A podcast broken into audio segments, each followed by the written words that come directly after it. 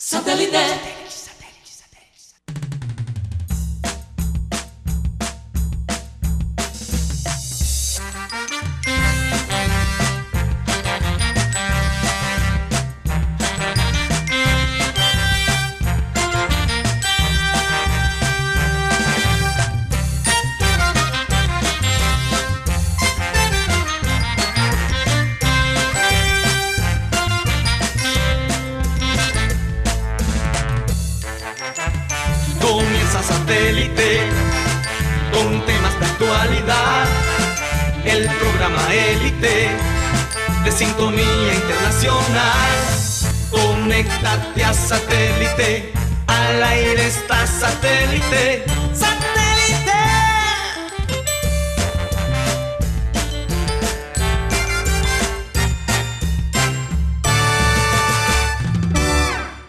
Señoras y señores, bienvenidos a programa Satélite.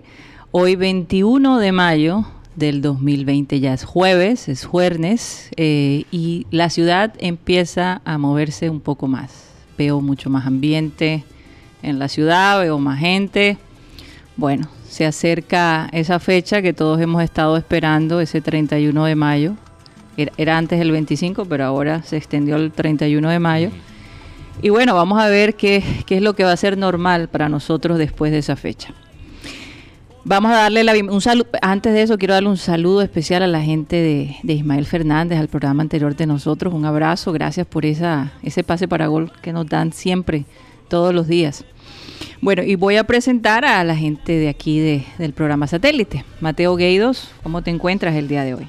Bien, bien, ya. Un eh, poquito más eh, adaptado a la situación. Uh -huh. Me siento extraño porque ahora estoy en un puesto nuevo, entonces me siento como... Dieguito también está listo. Gracias, Dieguito. Pero no, mi, mi equipo... De, eh, la realidad es que mi ánimo mucho uh -huh. se base se en, si, en, en, en, mi equipo coreano de béisbol. Ajá. Y perdieron esta, esta mañana en el último inning del partido. Wow. Dejaron entrar 10 carreras en el último inning Ajá. después de estar ganando 4 a 3. Entonces, bueno. bueno. Eso sí es. Eso me tiene un poquito bajo. Eso sí es tremendo. Bueno.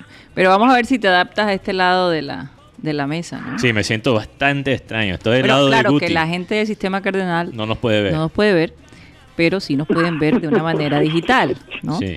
Eh, de igual también un saludo para la gente del TDT que nos, nos escucha. Bueno, eh, Yeyito, parece que vamos a dar a, Yeyito de último porque hay aquí se está como reactivando, se está, está calentando. calentando. los motores. Ahorita le vamos a pedir que salude a la gente de, de programa satélite. Está como los jugadores de Inglaterra que están como fríos. Sí, están fríos, están apenas ahora empezando a practicar. Óyeme, ¿después de cuántos meses? Va, casi tres. Eso es bastante. Ya, Cualquiera. Ya Yo, en una semana van a regresar a, a, la práctica con contacto. Sí. Vamos a, a saludar a Benjamín Gutiérrez. Adelante. Buenas tardes, Karina. Buenas tardes, Mateo. Buenas tardes, Yuyito. Buenas tardes a todos. Gracias. Oye, ¿contento? Se le siente de un tono de voz diferente a, a Benjamín. un poquito más ánimo. De verdad, muy contento por lo que Dios está haciendo en todos nosotros, porque está haciendo, nos ha hecho, nos ha hecho conocer muchas cosas que no conocíamos. Bueno, y feliz porque el equipo ganó. Tu equipo ganó, pero las ¿cuál águila, equipo? Las Águilas que... de Honhua. Ese es el, el equipo de... Ganaron esta mañana. Sí, señor. Mira, ah, bueno. y, y, ya yo me estoy metiendo en peleas con la gente en línea por, por el béisbol coreano. ¿Cómo es la vida? ¿Cómo es la vida? Y tres meses atrás nunca te lo hubieras de, imaginado. Si me hubieras dicho... De béisbol... Okay. No, no, no, sigue, Guti. Tengo noticias de béisbol colombiano, así que... Ah, ah de béisbol colombiano. Es una buena noticia. Más, más adelante Tengo entendido que los deportes no los vamos a ver hasta después del 31 de agosto. Pero bueno, el, este, según habló el ministro Lucena de Deportes, dice que en junio empezarán a entrenar algunos deportes como por ejemplo el ciclismo, los deportes individuales y deportes que no tengan tanta masa o tanta afición. Uh -huh. Y podríamos tener el béisbol para la temporada que viene, pero la, la noticia que tengo es que Caimanes de Barranquilla uh -huh. se ha llevado a la, a la gente de prensa de gigantes. Ok, interesante. Eh, eh, o sea, se llevó los empleados de gigantes de la sí, prensa. de prensa. Los, los contrató a ellos dos. Es que, es que... Noé Gómez y a Orlando Palma, dos periodistas de gran importancia en Barranquilla, que saben mucho de béisbol, trabajaban con gigantes, ahora están trabajando con Caimán. estás hablando de la, como la parte de publicidad. No, es como el jefe de prensa. o sea, como eh, todos los, comunicados que se dan, el jefe de prensa, tú sabes, el que representa, el vocero, ¿no? lo, que pasa, lo que pasa es que la, la, realidad es que Gigantes de Barranquilla hizo un muy buen trabajo, especialmente cuando tú comparas con Caimanes. Hizo un muy buen trabajo eh, comunicando, por ejemplo, los partidos, eh, los eventos para los fanáticos. Eh, los partidos de gigantes tuvieron más ambiente que los partidos de caimanes y caimanes ya es un nombre reconocido. Sí. Y esa es la parte que, para mí no tenía sentido. Imagínate, Gigantes es el equipo nuevo y ya en el, el, marketing, en la parte comercial, ya le estaba ganando a Caimanes. Es, que, es que yo creo que Caimán, que Gigantes fue inteligente en esa parte, porque por lo menos tenía dos personas de, de deporte reconocidos, o sea, de de periodistas de, periodistas de prensa. Pero en cambio, Caimanes tenían dos chicos jóvenes, no tengo nada en contra de ellos, pero sí, la verdad me gustó mucho más el tema de Gigantes que el de Caimanes en esa parte de prensa. O sea, Gigantes le dio más el peso al equipo y a los Sí, totalmente, era muy fuerte. También tú llegabas allá y le entregaban el line-up de los equipos, entregaban todo y bueno, con Caimanes tuvo un problema porque durante toda temporada busqué la credencial y nunca me la entregaron. Fíjate, eh, bueno, eso ya es, una falla. que tiene Guti, esa es la No, pero eso es una falla. es una falla. Mira, vamos a terminar de introducir a la gente. Tenemos ya a Yeyito que, eh, que está listo. Adelante, Yeyito, con tu saludo.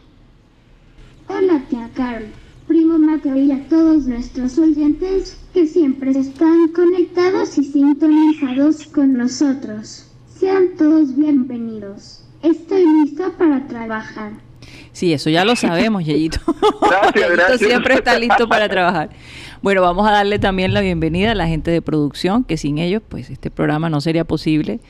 Benji Bula, Tox Camargo, Alan Lara y quien les habla, Karina González. Y también Lady Bolívar. Que Lady Bolívar. Con las Lady Bolívar es supremamente importante, así es, con las redes. Bueno, y no había dicho la frase, porque es que hay muchas noticias de deporte en el día de hoy, pero vamos a decir la frase de, eh, de Rousseau, o ¿cómo lo dirías tú? Jean, John Jacques, John Jacques Rousseau. Eh, bastante inteligente el hombre, ¿no? No hizo mucho. No hizo mucho. Filósofo, escritor. ¿Qué no hizo? Político. Bueno, y esta frase dice así, la frase de él dice así, es muy difícil pensar con nobleza cuando se piensa, cuando no se piensa más que para ganarse la vida.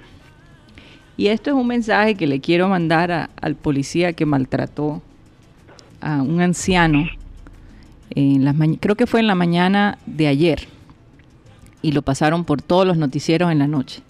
La manera como este hombre maltrató a un anciano que estaba tratando de, de, de, ganarse la vida, porque él comenta que ha pedido ayuda y no se la han podido dar.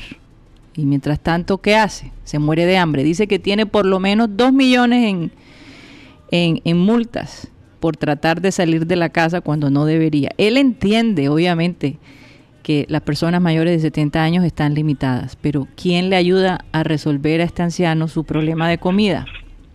Y por otro lado, ¿con qué derecho ese policía maltrata a este señor?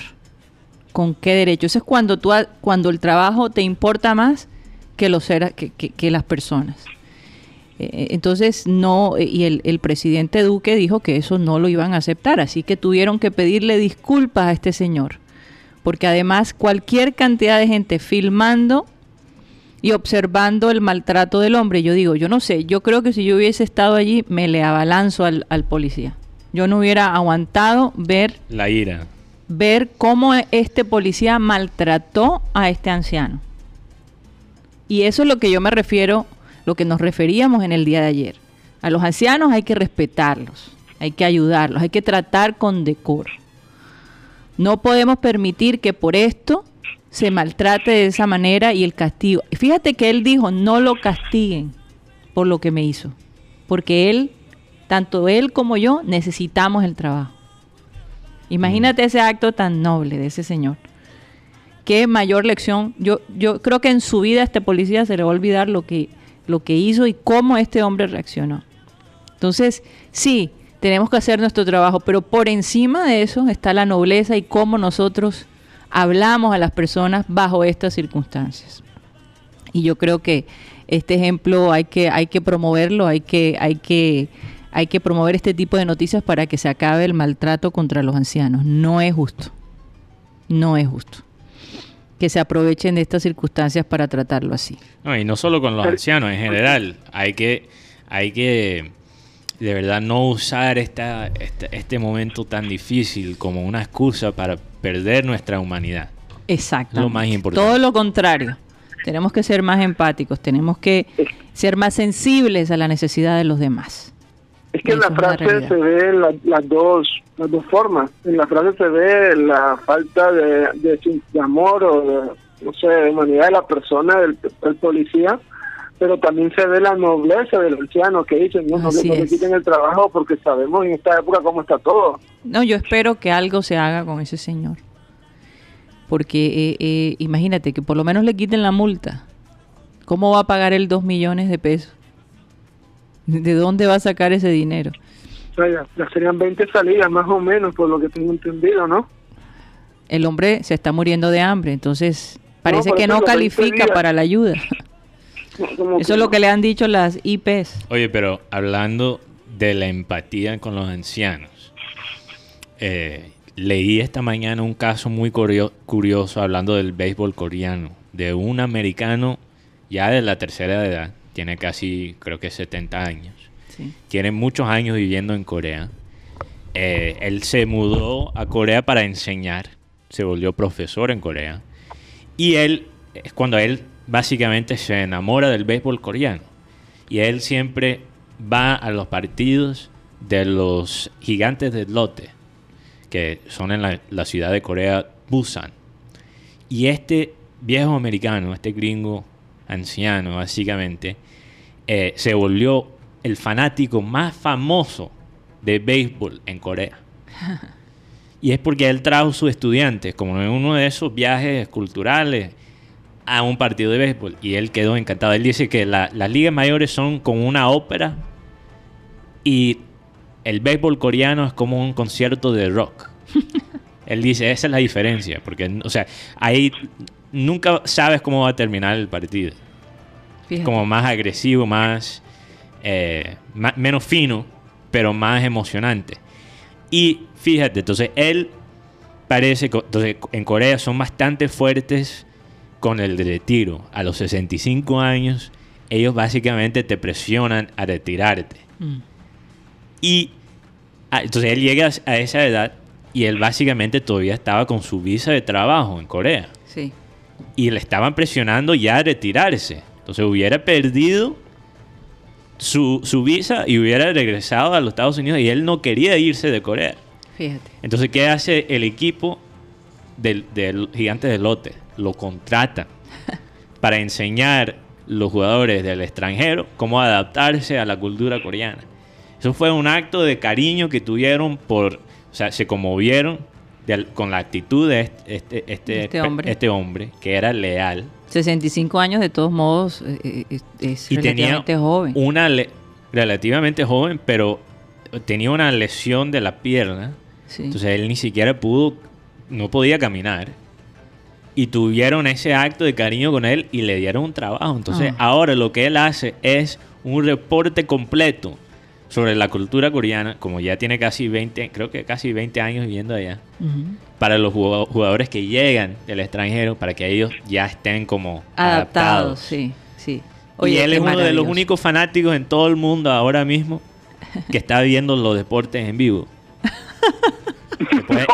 si, tú, si tú ves los partidos, él es uno de los únicos que está en el O sea, le están pagando por algo que le fascina. Que le fascina. Eso es ideal. de, un lado, él encontró una pasión, un, amor por algo en un país eh, diferente a donde él viene y fue consistente, fue leal.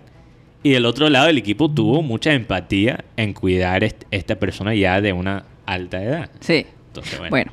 oigan, quiero compartirles esto porque eh, Bloomberg, que es una de las empresas más prestigiosas en cuanto al análisis financiero de los Estados Unidos, destacó a Colombia, destacó las medidas eh, que ha tomado Colombia frente a esta situación del COVID. Dice que Colombia, después de Argentina, es uno de los países que más eh, estricto ha sido en cuestión de los aeropuertos. Aparentemente. Karina, perdón que te corte, pero parece que tenemos a César Villanueva que tiene un oh, momento para hablar con nosotros desde Brasil. no puede ser, eso sí es una buena que te noticia. Corte ahí ya regresamos a esa noticia, pero yo Absolutamente. creo que producción lo tiene ahí para que bueno, se vamos a darle la bienvenida a César Villanueva por estos días, César. Realmente te confesamos que estábamos muy preocupados por ti. Por favor, dinos cómo estás, cómo están las cosas allá eh, cómo ha sido esta experiencia eh, como médico, en fin, cuéntanos tu historia. Mm, muy buenas tardes, Karina, a Mateus, a Benji, a todos los, los miembros del programa Satélite. Pues, feliz de, volverlos a saludar, realmente les debía esta intervención a día queriéndolo hacer, más desafortunadamente por mi cuestión profesional pues me quedó bien difícil. Inclusive tuve unos contactos con Claudia, ella me llamó hace unos una semana atrás o semana y poco, y me, preocupadísima por, por mi situación y realmente les agradezco la preocupación que ustedes tienen por mí. les cuento que la situación aquí en Brasil no está fácil, está muy difícil. Sí. Realmente este juego aquí de vidas que yo veo que están jugando con la vida de las personas ya de, se salió de las manos de nuestra parte, de los que estamos en la línea de frente que decimos aquí, la parte de UTI, la parte de emergencias. Sí.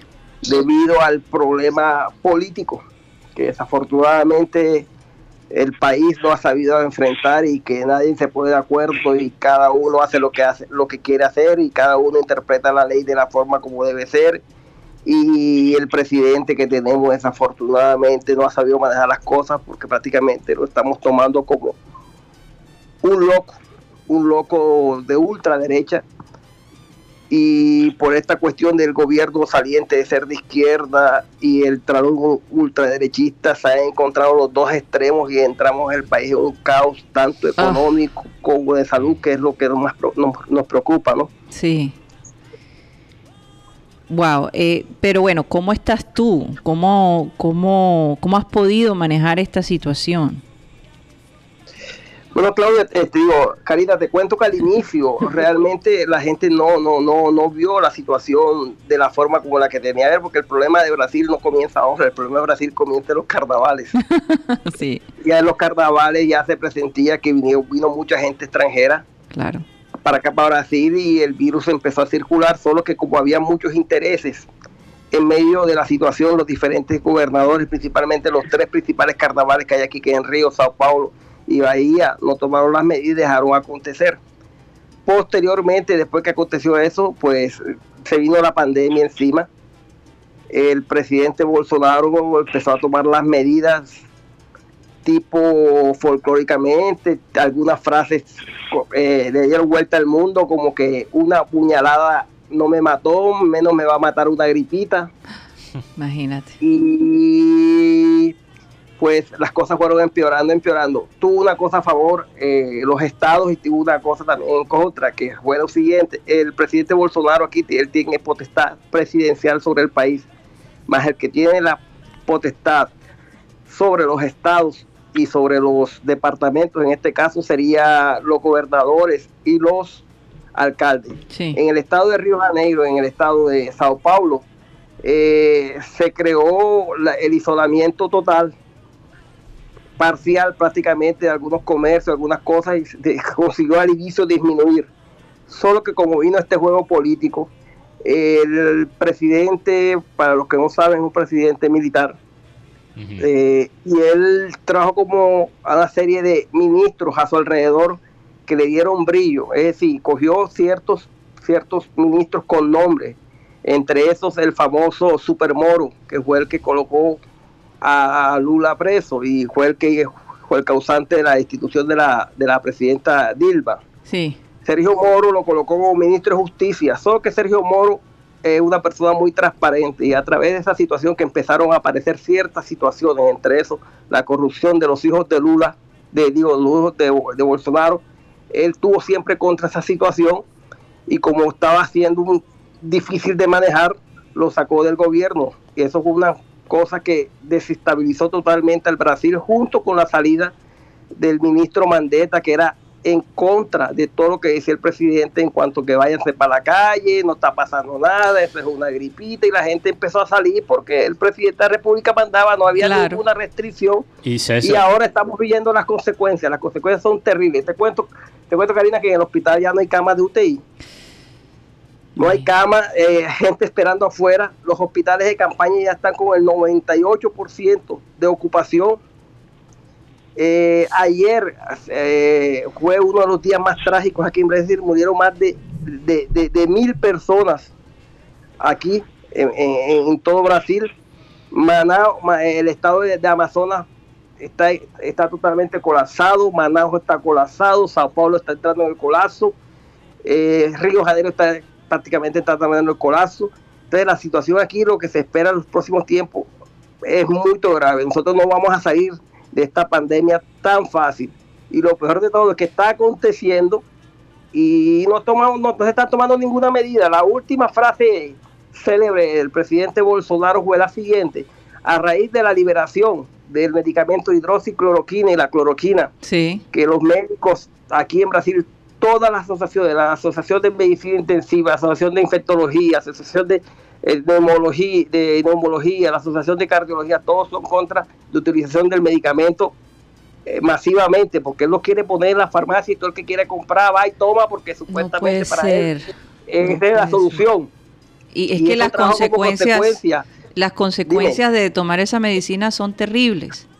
Claro, tiene mucha arritmia cardíaca y sobre todo es cardiotóxico, entonces es riesgo ver sus beneficios. Son eh, pacientes que tienen que estar monitorizados, son pacientes que tienen que estar bien conducidos, son pacientes que deben estar siempre bajo vigilancia médica porque el remedio puede ser, eh, la, cura puede ser peor que el remedio. Entonces hay muchas cosas que están involucradas en esa situación, cuestiones económicas, cuestiones de laboratorio, una serie de cosas ahí que se están dilucidando ahora.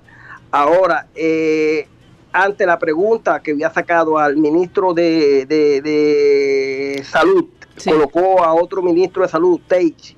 So que también este ministro también fue en contra de lo que él dijo. y trajo como consecuencia lo mandó y colocó un militar. El militar mandó un decreto ayer que todo el mundo puede usar cloroquina. El problema es que no es, no es firmado por ningún médico. Ay, Dios mío. Y le da la responsabilidad al paciente y al médico que si quiere usar, use, bajo su responsabilidad. Entonces, no. ¿Qué, César? Oye, César, ¿y cómo haces tú mm. para tener una mente sana en medio de tanto caos? Eh, Claudio, lo que pasa es que generalmente nosotros, los que trabajamos en el área que yo trabajo, que es terapia intensiva, nosotros trabajamos con adrenalina nosotros trabajamos cierto bajo ciertas situaciones de presión. Más no ha sido fácil, como que estamos más adaptados a determinadas situaciones. Por ejemplo, eh, no voy a decir que, los hospitales donde yo trabajo, gracias a Dios, tenemos los equipamientos de, protección individual muy bien dotados. Gracias a Dios eh, nos, los ofrecen. Eh, entramos con ciertos protocolos, entramos con ciertas precauciones y, por ejemplo, si llega un paciente de insuficiencia respiratoria y tenemos que entubarlo, hay dos salas, una sala pre y una sala de intubación. Solamente entran tres personas a esa sala, que es el médico, el enfermero y la fisioterapeuta. A la hora de, de entubar, eh, muchas veces nosotros entubamos con fibroscopio, que es un, es un aparato de, de, para intubación que tiene una cámara que nos permite ver la, la, cuerda vocal rápidamente y poder entubar al paciente, lo que se llama intubación rápida. Y tenemos unos protocolos de sedación del paciente que se llama también eh, protocolos de sedación rápida. Entonces nosotros tuvimos todo un procedimiento, tuvimos todo un, una preparación para nosotros vivir esos momentos. Para nosotros los vivimos que estamos en un hospital que son hospitales de referencia, para los hospitales que quedan en la periferia. Se está arriesgando mucho el personal médico, que muchos de ellos no están preparados, muchos de ellos no están consecuentemente eh, eh, familiarizados con ese tipo de situaciones. Y realmente la contaminación del personal de salud es muy grande, muy grande, mucha gente eh, fuera, mucha gente eh, de licencia médica, muchos médicos también que ya fallecieron. Mm. Entonces la situación para nosotros realmente los médicos estamos en, caos, no, no, no, está siendo fácil, yo creo que no va a ser fácil. No. Y, y, él dijo, ayer dijo claramente, o sea, ayer hubieron dos píldoras, como decía nuestro director Abel González, que en paz descanse. Ayer hubieron dos píldoras, la del presidente Bolsonaro que dijo, bueno, ¿cómo, la periodista le preguntó, ¿cómo vamos a hacer con la cloroquina? Y él dijo, bueno, los de derecha toman cloroquina, los que son de izquierda toman tubaína. La tubaína es un refrigerante, es una gaseosa popular aquí, como decir, tomar, yo, o sea, que se frieguen. Lo de la izquierda que se frieguen, eso es lo que quiere decir. Sí, no, tome, toma, no, los de la izquierda toman tu, tu, tubaína, o sea, refrigerante, cualquier cosa y los de derecha toman cloroquina. El que quiera, quiere, el que no quiere, no toma. Oye, César, tengo que hacerte. Y el presidente Lula le preguntaron por lo mismo y la respuesta del nuestro antiguo presidente el de izquierda dijo: Gracias a Dios llegó el coronavirus a Brasil para desenmascarar a, Bolsonaro. Entonces, imagínate frente de qué situaciones nos estamos encontrando, a qué mandatario desafortunadamente el país eligió. Bueno, está difícil. Yo, creo, yo creo que eso, eso va a hacer pensar al pueblo brasilero eh, en las próximas elecciones, no hay duda. Pero te tengo que hacer una preguntita. lo único que quería decir es que César de verdad me conmovió lo que estaba, lo que, lo que salió, las imágenes de los doctores soltando los globos en honor a los doctores que han muerto en mm. esta situación. Y al mismo tiempo tiene un presidente haciendo lagertijas, protestando la cuarentena en público. No, no, una, cosa... hasta que hasta que el coronavirus no toque su puerta, entonces vamos a ver qué pasa. Vamos a ver. Pero te tengo que hacer una pregunta porque esto ha sido eh, tema de debates. Mucha gente le teme a la intubación, le tienen terror. Tú piensas, o sea, como médico, ¿cuáles son las consecuencias de que una de que una persona que se entube sobreviva y cuáles serían los efectos secundarios de una intubación? Bueno, vamos, vamos a hablar, vamos a hablar específicamente del coronavirus, porque eso sí, del coronavirus. de la enfermedad de base. Vamos a hablar del coronavirus.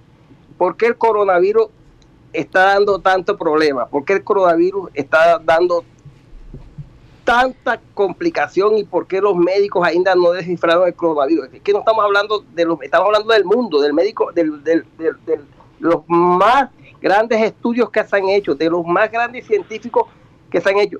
Eh, en el área mía, que soy el que manejo básicamente ese tipo de enfermedad y que me llegan, van a llegar a mí, te voy a hablar de mi experiencia propia y mi experiencia como médico y como eh, mis compañeros y yo estamos, estamos sorpresos con esa enfermedad. ¿Qué es lo que acontece? Coronavirus, él produce un proceso inflamatorio al inicio. Tiene su periodo de incubación, algunos tienen la inmunidad y crea la misma respuesta inmunitaria, no evita que el virus se, se, se, reproduzca. En algunos no acontece eso. Hay algunas cosas que se están hablando actualmente, que es el factor genético, el estado de inmunosupresión, si, la paciente, si el paciente tiene algunos antecedentes previamente. Más eso no, es, eso no es certeza absoluta. ¿Por qué? Porque ya tuve pacientes de 40 años sin ninguna eh, eh, antecedente patológico y fue para el tubo. Entonces tampoco es una cosa que la gente diga, no, porque yo soy sano y soy así, a mí no me va a dar. No, es probablemente que no te dé porque tienes un estado de inmunidad mejor. Más se prevé que algunas personas en el mundo, los que tienen más susceptibilidad, tienen alguna cosa genética, alguna proteína, alguna cosa que en el virus hace que se reproduzca mucho más. Son estudios inmunológicos que están haciendo actualmente en el mundo entero y que todavía no se ha llegado a la conclusión. Pero vamos ya, vamos a llegar al paciente en insuficiencia respiratoria. Inicialmente tiene la fase de reproducción, de inflamación. Generalmente esa fase la gente tiene un triaje en el hospital. ¿Cuál es el triaje? Paciente llega con síntomas respiratorios a la, emergencia. Tiene un unas personas que lo examinan y ven, tiene tos, fiebre, cuatro o cinco días, dolor en, en, las articulaciones. Si el paciente clínicamente está estable, él lo coge, le hacen la prueba que es la prueba, la secreción nasofaringia, la envían para el laboratorio y ese persona, son por ser sospecho, lo mandan para casa en cuarentena, en, hacer los 14 días. Sí. Cogen el teléfono de él y lo están llamando constantemente para decir el tipo, algún tipo de mudanza. Generalmente el tratamiento de ese tipo de paciente es sintomático.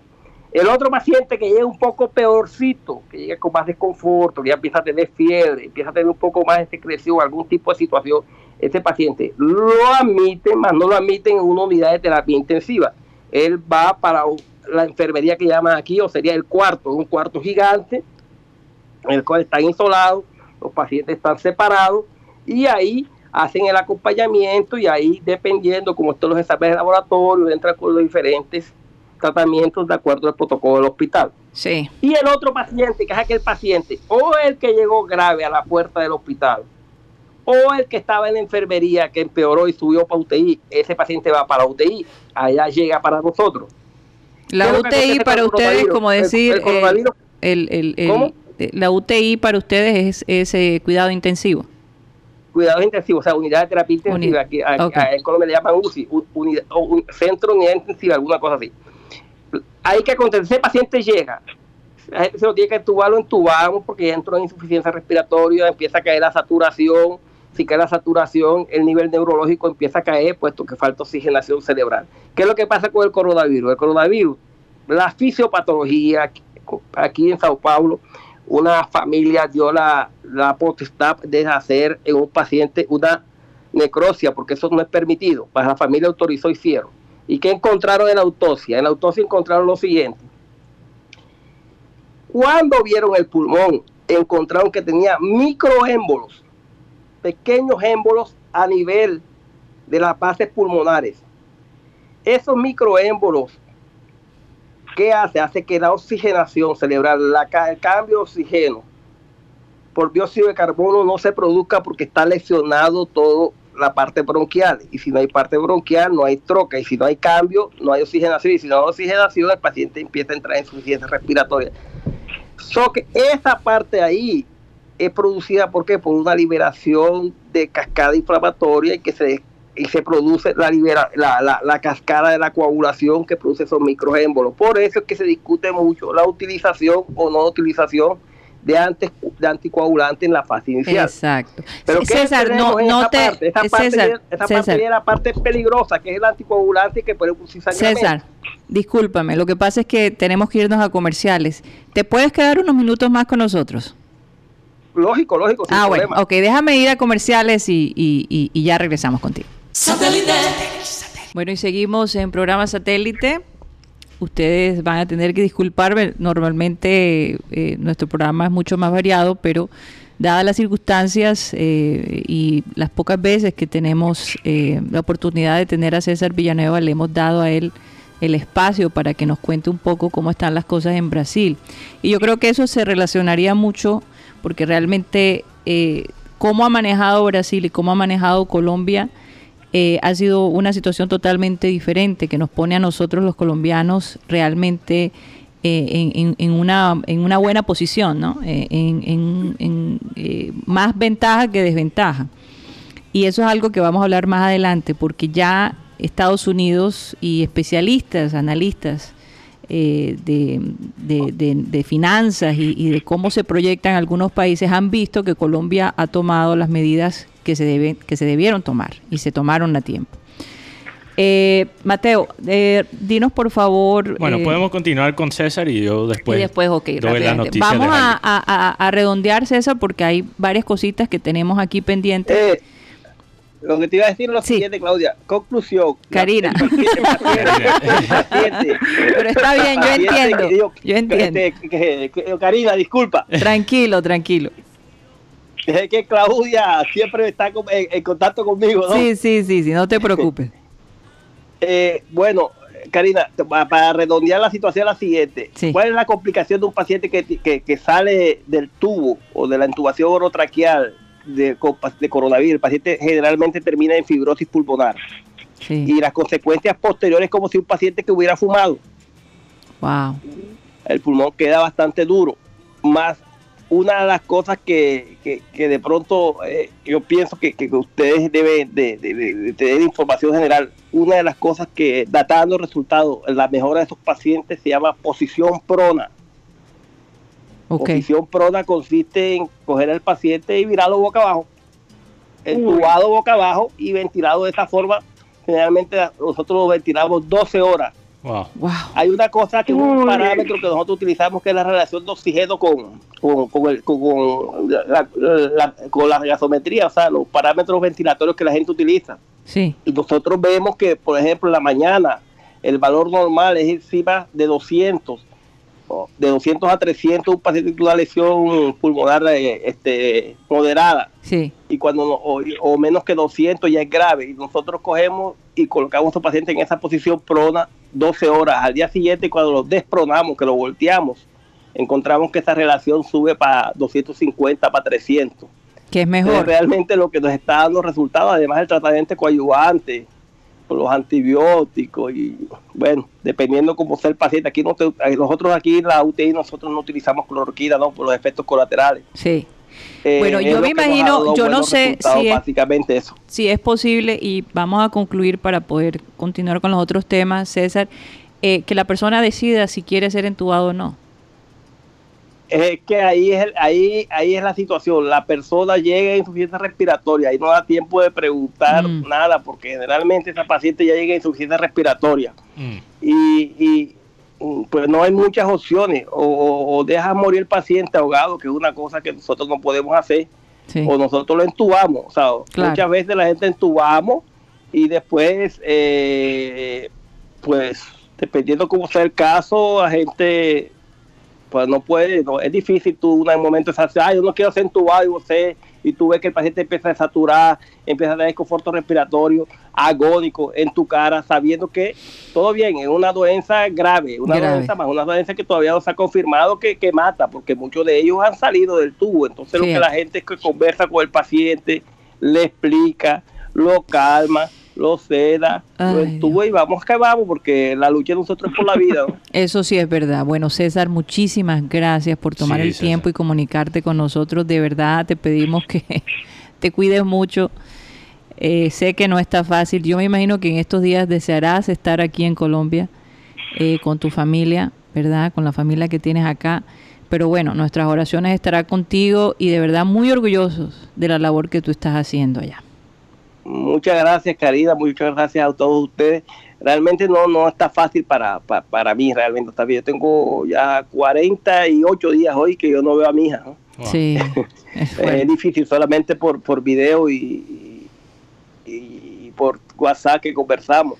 Pero llego a mi casa y todo, hago todo aquella aquella situación de antiacesia, asesia aquí en la casa, estoy solo prácticamente en el apartamento porque no tengo cómo como nosotras, no salgo para ningún lado, prácticamente esto. Más de todo eso lo que, lo que, lo que me, llevo conmigo y lo que yo siento y lo que, lo que realmente eh, me hace feliz es esto, ¿no? Yo escogí esto, eso es lo que la misión que Dios me colocó aquí en la tierra. Así es. Y, intento hacerlo lo mejor posible porque que yo sé que detrás de, un paciente que llega a la UTI en estado grave y verlo salir sonriendo, detrás de él hay una familia, hay una historia, eso es muy lindo. Eso no tiene precio, eso Mastercard no lo paga. Escribe, escribe César lo que, lo que estás viviendo, escríbelo porque eh, eh, eh, esos escritos, esos diarios de ustedes serán importantes para el mundo y para las generaciones siguientes. Un abrazo muy fuerte, que Dios te bendiga. Y seguimos pendientes de ti. Ustedes los quiero mucho y si me les pierdo por ahí.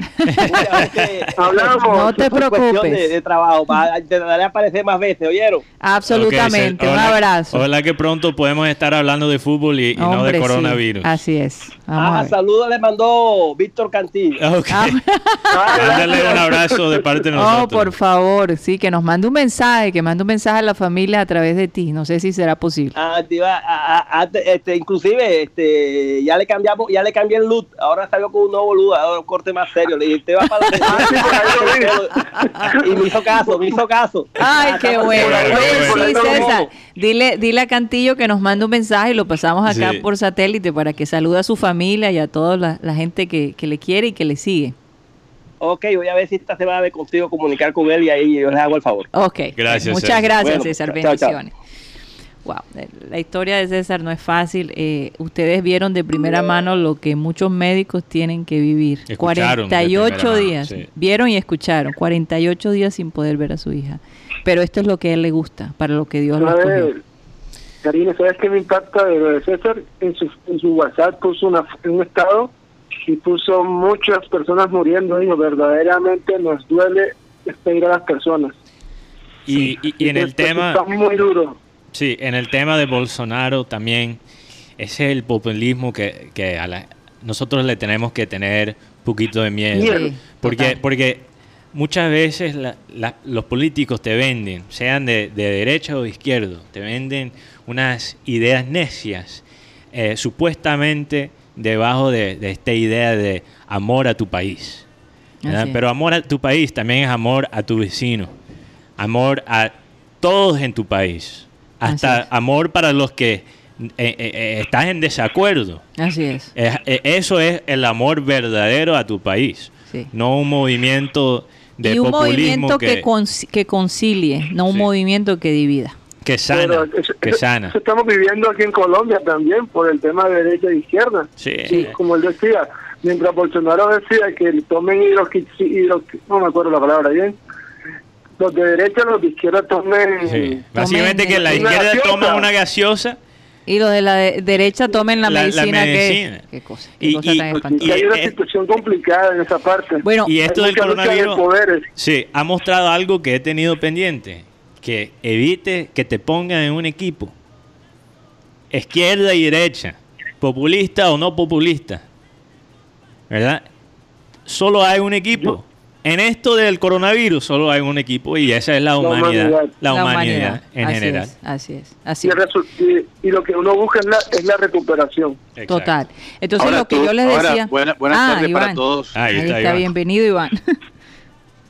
Ahora tú verás en qué equipo vas a jugar, ¿no? Si vas a jugar en el equipo que te quieres salvar y quieres Ah, seguir sí. todos los protocolos de, de eso, o quieres jugar Sí. en el equipo de enfermarte y, y, Así y- es. y quién sabe el desenlace. Exacto, exacto. Hay dos equipos, los que queremos protegernos y los que queremos Sí. que, no solo a nosotros, pero a que nuestra familia y nuestros amigos y, y la gente que amamos no se contagie y los que quieren seguir viviendo la vida sin ninguna consecuencia. Bueno, Y como, y como decía Karina ahorita, sobre el tema de que Colombia es uno de los países con, con mejores medidas. Y yo digo que si nosotros los colombianos hubiésemos acatado todo esto, la verdad yo creo que tuviéramos un, un, un momento mucho más tranquilo Pero es ahora. precisamente Sí. lo que lo que Bloomberg está diciendo y, y tenemos que entender porque eh, eh, este portal eh, eh, no pone noticias que no sean importantes, es, un- es, es muy respetado. Entonces, el decir Colombia está haciendo algo drástico para eh, mejoras en, en un futuro es muy importante como país y nosotros al escuchar lo que César está diciendo debemos sentirnos muy contentos de que nuestros nuestro sistema de salud no ha colapsado Sí. de que las cantidades de personas contagiadas de todas de todos modos está bastante bajo comparado con el resto del mundo. El hecho de que el presidente no va a permitir un vuelo internacional hasta el 31 de agosto es muy importante y es una medida drástica, pero es una medida que nosotros vamos a ver los beneficios más Al adelante. mismo tiempo, yo creo que no nos podemos, no podemos bajar la guardia. Exacto. Tenemos que seguir así y todavía hay, hay- hay muchas cosas en que podemos mejorar. Sí. Y, y- y- y esto más que todo ha destapado que Colombia, como país, como gobierno, tiene que renovar el contrato social que tiene con los trabajadores de todo tipo. Sí. Porque muchas de las injusticias laborales se están destapando ahora mismo por este del coronavirus. Entonces, las medidas han sido buenas en Colombia.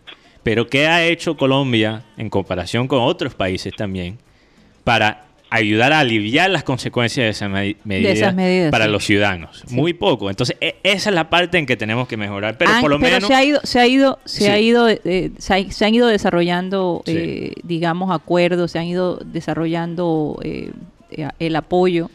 Eh, eh, es algo que se está aprendiendo también se al está mismo tiempo. aprendiendo, pero- pero entonces, hay- entonces, ¿por qué es tan importante para nuestro futuro como ciudadanos colombianos de verdad escoger las personas que tienen la capacidad para manejar situaciones como la que estamos Y- viviendo hoy en día? No solo para los momentos buenos, para, pero para, Para todos todos, los momentos. para Bueno, todos los momentos. Rápidamente, porque Ahora, esto, esto es una pelea de dos tipos de virus. Sí. El virus físico, que es el coronavirus, que nosotros sabemos, y el virus virtual, que es aquel que maneja las noticias que nosotros vemos Claro. y a las que estamos, tú sabes, pues, nosotros no somos un noticiero o no tenemos esa esa nosotros vemos lo que lo que lo que se lo que se ve en las redes, lo que se ve en las noticias y, y hasta cierto punto no sabemos hasta dónde llega esa información. Sí. Ahora- entonces ahora- qué pasa? Debemos ponernos, debemos ser como que como que cuidarnos Ajá. de ese do- de esos dos virus.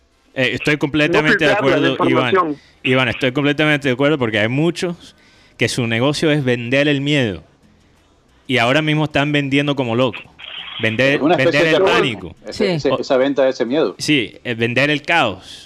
Y hay que tomar unas preocupaciones, pero medidas. Pero rápidamente, eh, como nos aplazamos ahí, nos Sí, estamos los aprovechando oyentes. de Y César. hay dos personas Sí. que queremos sa- saludar, están Sí. en Bueno, Tuará. quiero, quiero saludar varios oyentes, pero eh, una nota de aquí de Harley, eh, que está, ellos están vendiendo algo muy especial, que es un reloj de pared, con logotipos, eh, aquí dice vintage, pero vintage es una palabra en Como- inglés como retro. como retro Sí. o, o que, que parece eh, Antiguos, antiguo. sí. antiguos, como unos logotipos antiguos. Mm, como de que- la, de la vieja Harley. como- sí, de ese Mm. estilo clásico de Harley. Y, De los y, años 40 por Qué ahí. importante ahora mismo un reloj de pared. Porque o sea, Totalmente. eh, me estoy, de verdad que estoy perdiendo el concepto del tiempo a veces. Sí, sí, total. Ahora las cosas se están normalizando, pero oye, qué útil es un reloj para la Entonces, Mateo, Mateo, Mateo, te extraña que hoy no te enteres que es domingo. yo- oye, sí, yo pensé que era el lunes. Hoy es jueves, hoy es hoy es jueves. El lunes es olía al festivo. lunes. Hoy es jueves. El lunes es día de festivo. Sí, es día festivo. Oye, ni es siquiera el día, sabía eso. el día de la ascensión de María. Yo solo sé Bueno, cuál aquí es la es fecha. Memorial Day. Aquí es Memorial Day. Allá en Ah, es Estados Memorial Unidos es Day. Memorial Día, eh, ¿cómo se diría? El día de... El, el día que conmemoramos la memoria a los, a Los- los mártires, Sí, a lo- los los, soldados, ¿verdad? Que mueren. a los soldados. de sí. los veteranos. Los veteranos que... En, en memoria de los soldados. En memoria de los veteranos. veteranos. De los soldados que han muerto. No, porque hay no, otro porque día... hay, hay otro que es el día del veterano. Exacto. El el. Es si tú los eres veterano es porque sobreviviste. los Sí, exacto, exacto. Claro, El- ¿verdad? e- este es de los que murieron. Si llegaste a ser veterano, sobreviviste. Entonces, Sí. ese día no es para ti.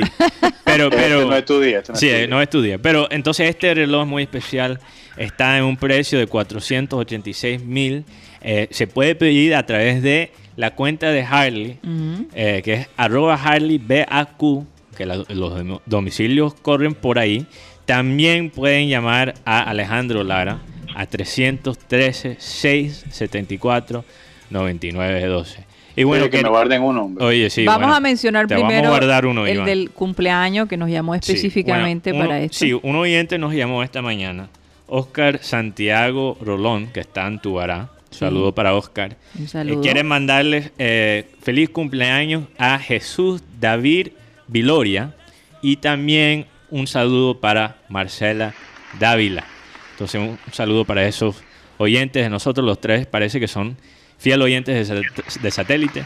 También quiero saludar a todos los oyentes eh, de la parte digital de nosotros, Sí. eh, como Jesús Puerta González, Frank Rivera, un saludo para ellos, Sandra Ojeda, Ana Camargo, Nicola- Nicolás Acosta Esmeral, que muchas veces tiene que ver el programa después en la tarde. Sí, que un le- saludo le para recuerdo que eso es una opción, pero él está en vivo con nosotros, Nay Lupe Orozco, el necio Cristian B, Enrique Martínez, que yo creo que Enrique le está cogiendo el título de, de Cristian B. Eh, poeta de la vida. Ese es el usuario de YouTube de este oyente que tiene un mensaje para Guti. Dice, Mm. Guti, te escribe la lucho. No sé qué significa eso, Guti, tú sabrás. Pero ¿Cómo? eh, te La lucho. La lucho. ¿Y ese grito que? Eh, tú sabrás lo que significa ¿La eso. Lucho o la No Lucho? sé, no, La no sé, lucho. creo que, que ¿Cuál Lucho? Ah, Lucho Bueno, pero lee el mensaje. léeme el- de- Eh, lee eh, el eso es lo mensaje. que dijo. La lucho. Te La, escribe te la lucho. la lucho. Eso es lo que dice el mensaje. Escribe la lucha, la lucha, no sé. La lucho, es lo que dice. Bueno. Yo lo estoy. Yo sé que soy gringo, pero. Vamos a decir que después no nos aclare. Ah, Sí, nos tiene que aclarar ahí. Mateo. Eh, saludos a Rafael Benítez, Pedro Pico, Andrés Estrada y también N. García que nos escribe. Oh, parece que Yito ya está cansado. Bueno, es que Yeyito ha, ha recibido mucha información el día de hoy. No es mucha fácil. información, mucha. No Pero fácil. también tenemos un audio Ujú. de un oyente en Sevilla, no sé si producción todavía lo tiene. Filtrado. Sí, filtrado, filtrado. Sí. Vamos a ponerlo rápidamente. Vamos a ponerlo Con sus antes de respectivos pips. placer saludarles. Totalmente. Ok, vamos a hacer silencio para escuchar. Adelante. Ok. Seguimos. Buen audio, buen audio. Excelente. Bueno. Te- eh, tengo estoy de acuerdo. problema con sí. ¿Qué Eh, pasó? ¿qué ¿Tuvieron pasó con problemas el- con el, con el mensaje? Si lo escuchamos. Lo en- tenemos, lo Ah, ok, tenemos. Ok, adelante, ok, adelante. Tíralo, Hola, tíralo. buenas tardes. Un placer saludarles. Eh, desde acá, desde el departamento del Cesar. Soy seguidor del programa. Saludo para todos. Ah, tiene que- buena pero, voz. pero, pero dijo el nombre. No dijo el nombre, pero nos mandó ese audio. Óyeme, Entonces, pero qué chévere, nos escuchan en el Que Cesar. la próxima vez nos mande, nos mande el audio con el nombre. Que- Y con yo el el que nombre. dije el mensaje anterior, por favor. Sí, por Sepa. favor. Pero, Pero tiene buena voz. tremenda voz la que tiene. Tiene buena voz. El Tiene corresponsal. buena voz. Puede ser corresponsal. Saludes a la gente del Cesar que nos escucha, también de Tubará. De tu ¿verdad? Un abrazo, tremenda tierra. Sí. Sí, sí, sí. Bueno. Ese río. y- yo estuve en el río Guatapurí, que es eh, Ay, eh, en, en- allá en Valledupar y de verdad que la pasé espectacular. Nunca he ido, Nunca nunca he ido. Te Paseo tengo que llevar en algún momento. ¿Cómo? Pasó de olla. Paseo de olla. Pa- eh, paseo sí. de olla. Y además de eso teníamos un conjunto vallenato tocando ahí a orillas del río. No, qué, qué experiencia. Radio japolea la hora. Faltan cinco para que Un saludo muy especial Seguimos. para Muy romántica la cosa. Sí, muy romántica la cosa. Bueno, eh, Mateo, rápidamente, Mm. ¿dónde nos pueden seguir escuchando? Porque ya esto aquí en Sistema Cardenal se nos está acabando. Bueno, se pueden me salió en alinear. rima. Sí, Oye, sí, fue en- se pueden alinear con nuestra fumada digital, nuestra media hora perniciosa. Vaya. No, esa no. Suéltalo, Mateo. ¿Dónde? eh, en Abel González Satélite por Facebook, por nuestro canal de YouTube, programa Satélite. También vamos a estar a través de la aplicación de radio digital TuneIn, radio, donde estamos como Radio Caribe Sano, que es nuestra emisora digital. Y también la grabación de este programa va a salir a través de la aplicación de música y podcast. Si no sabes lo que es un podcast, escríbelo en Google, que es importante, ese es el futuro. Definitivamente el futuro de la radio. Allí vamos a estar también como programa satélite en Spotify. Bueno, y recordarle a la gente de Sistema Cardenal que estamos aquí de lunes a viernes de 1 y 30 a 2 y 30. Así que los esperamos el día de mañana. Muchísimas gracias. Bueno, seguimos en programa satélite ya de manera digital, 100%. Eh, nos fuimos del Sistema Cardenal eh, y le damos la bienvenida a los perniciosos de la media hora. Tal vez deberíamos grabar algo así. Sí.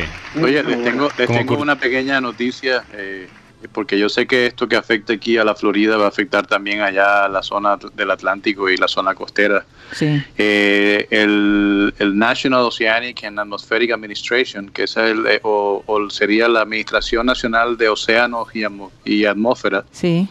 eh, acaba de mandar un, un Comunicado. comunicado. de que vamos a tener el, el- la temporada de huracanes más ocupada de, No de- todos los años. Se pronostican 2020. 19 tormentas grandes, o sea, estamos hablando de tormentas grandes de las cuales de 10 a 13 podrían convertirse en huracanes fuertes. Oye, yo me Así pregunto que- si, si esas lluvias no se llevarán el... Digo, esto es pura especulación y a lo mejor raye de ignorante, pero eh, eh, cuando la tierra se, se da ese enjuague y se lleve todos esos virus y todas esas cosas que hay ahí, eh, eh, me llama la atención que tenemos una pandemia como esta y vienen 19 eh, tormentas, ¿no? Algunas Y- serán huracán, otras Y lo, y lo que está pasando es que es que muchas de estas tormentas múltiples, el clima, los factores múltiples eh, dan esta, dicen que no es normal esta esta temporada tan fuerte, pero las las aguas calientes del océano Atlántico y, y Pacífico eh, están eh, mucho más calientes de lo normal. Por eso Fíjate. es que se van a presentar este tipo de eventos. Wow, tremendo. Bueno, eso eh, no hay duda que vamos a tener mucha lluvia. Nosotros pidiendo la lluvia y de pronto lo que nos Y eso viene- es más que todo en el Caribe, ¿verdad? Sí, en el Caribe, pero eso es más al- que todo en el Caribe. de alguna manera nosotros podemos recibir vientos y... No, o sea, lo bueno es que somos parte del, del Caribe, pero somos la parte más sur del Caribe. Exacto. Entonces, no lo vamos a sentir como la isla de Puerto Rico, Cuba. y- Siempre, siempre reciben lo que son los coletazos. Sí, los Cuando coletazos. dicen, no, que la cola del huracán tal, Ah, que la llegó colita. la- Oye, y preocupada porque con un día de lluvia la cantidad de gente que, que se le inundó, inundaron las casas, perdieron los techos de su casa, o sea, Mm. y esto apenas fue un día de lluvia. Bueno, Había- hay que prepararnos. eh, hay que eh, Bueno, algo- para los que quieren amigos cola, oyentes. les viene. Bueno, por estos días eh, eh, varias, eh, digamos, eh, eh, ¿cómo se diría? Industrias eh, han estado pidiendo a gritos que por favor se les deje trabajar. Y entre esas está, ya lo habíamos hablado, la industria de la belleza. Sí, y está abriendo en Italia. Está abriendo por todos lados. Parece ser que después del 31 de mayo cabe la posibilidad de que abran de nuevo los salones de belleza, pero solo pueden manejar un 35% de lo que manejaban antes. Y solo se van a poder abrir los salones de belleza que cumplan con los requisitos. Algo que de pronto podría eh, incrementar el costo de este tipo de servicios, porque menos clientes, hay que usar, eh, digamos, un equipo de protección que tiene un costo, Más inversión. más inversión, menos clientes. Entonces, ¿qué va a pasar allí? Que los costos de ese tipo de, de servicios se van a disparar. Eh, es imposible mantener los mismos precios cuando tienes menos clientes al día Y los costos son más. y los costos son más altos. Entonces, Eh, lo que va a pasar es que me imagino que muchos salones van a tener que despedir gente. Pero por otro, eso es verdad, pero por otro lado también las, eh, los locales de este tipo de, de, de empre- de- de empresas, ¿no? Mm. Van a tener que bajar los precios también, Eso también. porque Aquí si no, porque si se les salón va. Que, que hasta le puso en la puerta una como un aparato, es una caja donde tú metes el zapato y te, enseguida te lo envuelve en, una, en un plástico Ah, azul sí, claro. y puedes entrar con los zapatos ya envueltos que no puedes, ¿sabes? No, no tienes que pisar con lo que viniste de afuera. Y, y toda la- aquí abrieron el lunes, el lunes abrieron la mayoría de estos, de estos lugares y solamente aceptan creo que dos personas por, por turno. Por cita, sí. y, y ya, y, por, y con cita, exacto, Sí, con y cita tú ya. No puedes ya ir. Y eso sí, lo, lo, lo que son los gimnasios, los casinos, los billares, las discotecas, los restaurantes, O sea, todo lo bueno. Todo lo bueno. incluyendo las Bueno. iglesias, Guti, mala noticia, y, Imagínate. y los aeropuertos este, van a seguir cerrados hasta nueva orden. Pero mira que en España, Karina, la iglesia tienen como tres metros entre personas y ya han podido hacer algunos eventos. Bueno, En Estados Unidos supuestamente la otra semana van a abrir las iglesias. Ya habló el, el, el, el, el- el mayor de toda la, la el, el- uno de los, ¿cómo, es? ¿cómo se llama? Lo, el párroco, el, eh, el obispo. El obispo de acá de Miami ya, ya mandó un comunicado de que en la próxima semana se iban a abrir las iglesias con todos los protocolos correspondientes. bueno, aquí, aquí yo me imagino que primero tienen que pasar un, una inspección que, que, eh, que, que sea aprobada por, por, por, por la gente que está manejando este Oye, tipo de cosas. Pero esto de los aeropuertos es interesante. Estaba leyendo un poquito sobre eso esta mañana, sobre cuál va a ser el futuro de los aeropuertos.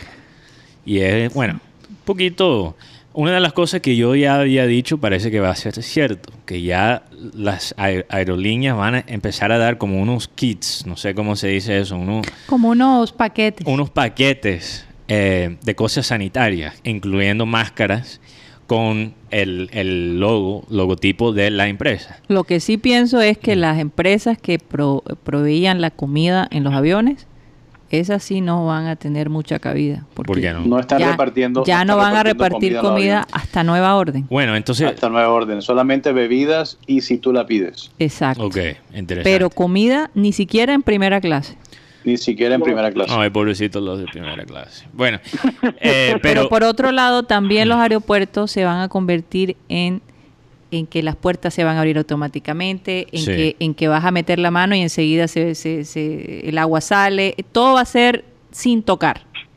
Sin tocar. También van a, parece que poner como una protección antimicrobial a cosas que se, se- que se van a tocar bastante. Para que la bacteria y las enfermedades no se queden ahí. Ahí, Es exacto. como un gel. Es como, Un un- gel, como una sí. Como lo que hacen los japoneses en los inodoros, Sí, exacto. ¿verdad? Que se cambia la película o el, el papel del inodoro apenas la persona termina y es un nuevo papel ya desinfectado. Me imagino que se- eso será así, ¿no? Lo otro que van a hacer Doble es hoja. Los doble casi como si doble hoja. Eh, pero una, básicamente es una capa de protección. Sí. Eh, también parece que, o sea, además de chequeo de pasaporte, chequeo de, de, eh, tus bolsas y, y todo eso, también van a hacer un chequeo de salud mínimo. O sea, chequeo de respiración, chequeo de tu temperatura Sí. y, y bueno. Entonces, y por otro lado, eh, Mm. Sara eh, González me contó, porque ella trabaja para WestJet, que eh, WestJet no va a aceptar que tú lleves eh, equipaje de mano. Todo tiene que ir por equipaje, eh, eh, se tiene que ir abajo, ¿no? De- del o sea, avión. no puedes tener una bolsa contigo. Tú puedes tener tu cartera porque tienes que llevar algo, tus tus- tus papeles y todo, pero no puedes ya meter no nada, maleta, maletas maleta. ni nada de eso arriba. Solo, por no. ejemplo, entonces, carretera o morral, me imagino. Exacto. Pero No puede- maleta en la parte de arriba no. no se va a poder. No se va a Es muy importante esto que dice Mateo Karina por el tema de la revisión que se le va a hacer a cada uno de los usuarios del servicio, porque así las empresas también se, sal- se tranquilizan porque pueden prever que esta persona esté enferma, entonces se le llega a morir una persona en el avión, es un, es un problema para esa, para esa aerolínea. No solamente eso. Llegan a una persona con, con el COVID, contagia a todo el mundo. Por lo Claro. menos a la gran mayoría. Y algo, algo que vi en Japón ayer también fue de un- los ascensores, le han puesto unas palancas en el piso para que tú con el pie abras el ascensor y cuando entres al ascensor con el mismo pie tú puedes hundir al piso al que quieres ir. Por eso es que digo, na- no vas a poder, o sea, todo va a ser sin necesidad de tocar. E- e- Ese es el, el- el nuevo reto para los aeropuertos. No, y, y todos los escenarios públicos, Sí. no solo los aeropuertos, donde, donde hay fluido bastante grande de las personas, van a, vamos a ver esta tecnología. Yo te digo, yo imagino que en algunos conciertos tendrán que usar este un tipo de vestuario que te proteja, no sé, no sé. como los extraterrestres. Vamos a ver. dicho, ¿Cómo vol- volvemos al pedal, pues, volvemos al pedal. No, volvemos al tema. Bueno, sí, exacto, hasta ese punto, sí. ¿Cómo harán los buses que tienen esas barandas arriba? No, porque es que ya no se puede ir de pie en un bus, Pero- tienes que estar pero- sentado. Bueno, no, no, no se puede, pero se está haciendo, Karina. Ah, Ay, Dios. Bueno, eso sí es inevitable. Lo que, lo que vamos a ver es, lo que, lo que vimos, lo que hemos visto en los últimos años es algo que se llama ecoturismo. Mm. Yo creo que lo que vamos a ver es un saniturismo. O sea, turismo a los lugares que solo tienen como una calidad y, y- y unos, unas medidas de sanidad extremadamente altas. Alto. Eso es lo que vamos a ver. Ahora que tú dices eso, fíjate que eh, Grecia, Mm.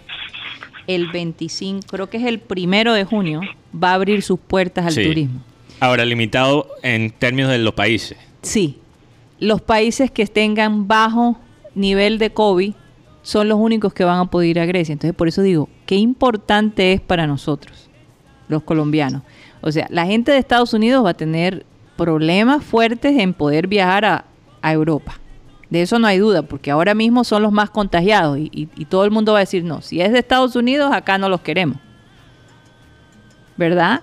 Entonces, Grecia está dispuesta a recibir turistas siempre y cuando vengan de países donde el COVID se haya manejado con cierta responsabilidad. Aquí usan el cloro.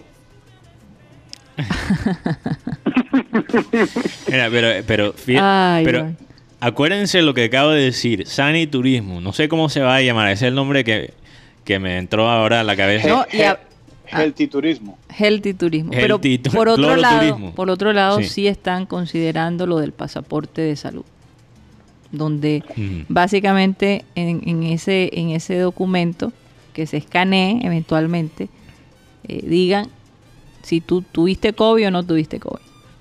Sí, Eh, es, es que es una realidad. Muchas personas han em- empezado a hablar de esto, que básicamente vamos a tener que clasificar las dos, tipos de personas. Personas que ya tuvieron el COVID y personas que no lo han tenido todavía. Por cierto, eh, como sé que hay mucha gente en Estados Y Unidos, podría estar básicamente con una estampilla en tu carta de, de identificación, de o, identificación. o en tu pasaporte. Quería Pero yo he escuchado compartir. de que hay gente que le ha dado tres veces el COVID. Tres veces. O que, que ha, ha re- reaparecido de nuevo. Sí, Ha exacto. repetido otra vez el COVID por tercera vez, como la, la- no sé si será eh, burla o que lo de la, la actriz esta colombiana Dana García. Dana García. Sí, totalmente. Bueno. Eso parece que- ser que, de nuevo, depende de tu sistema. Esa es una Se cosa puede que reactivar. Se De- puede reactivar. Es posible que sea como el mono.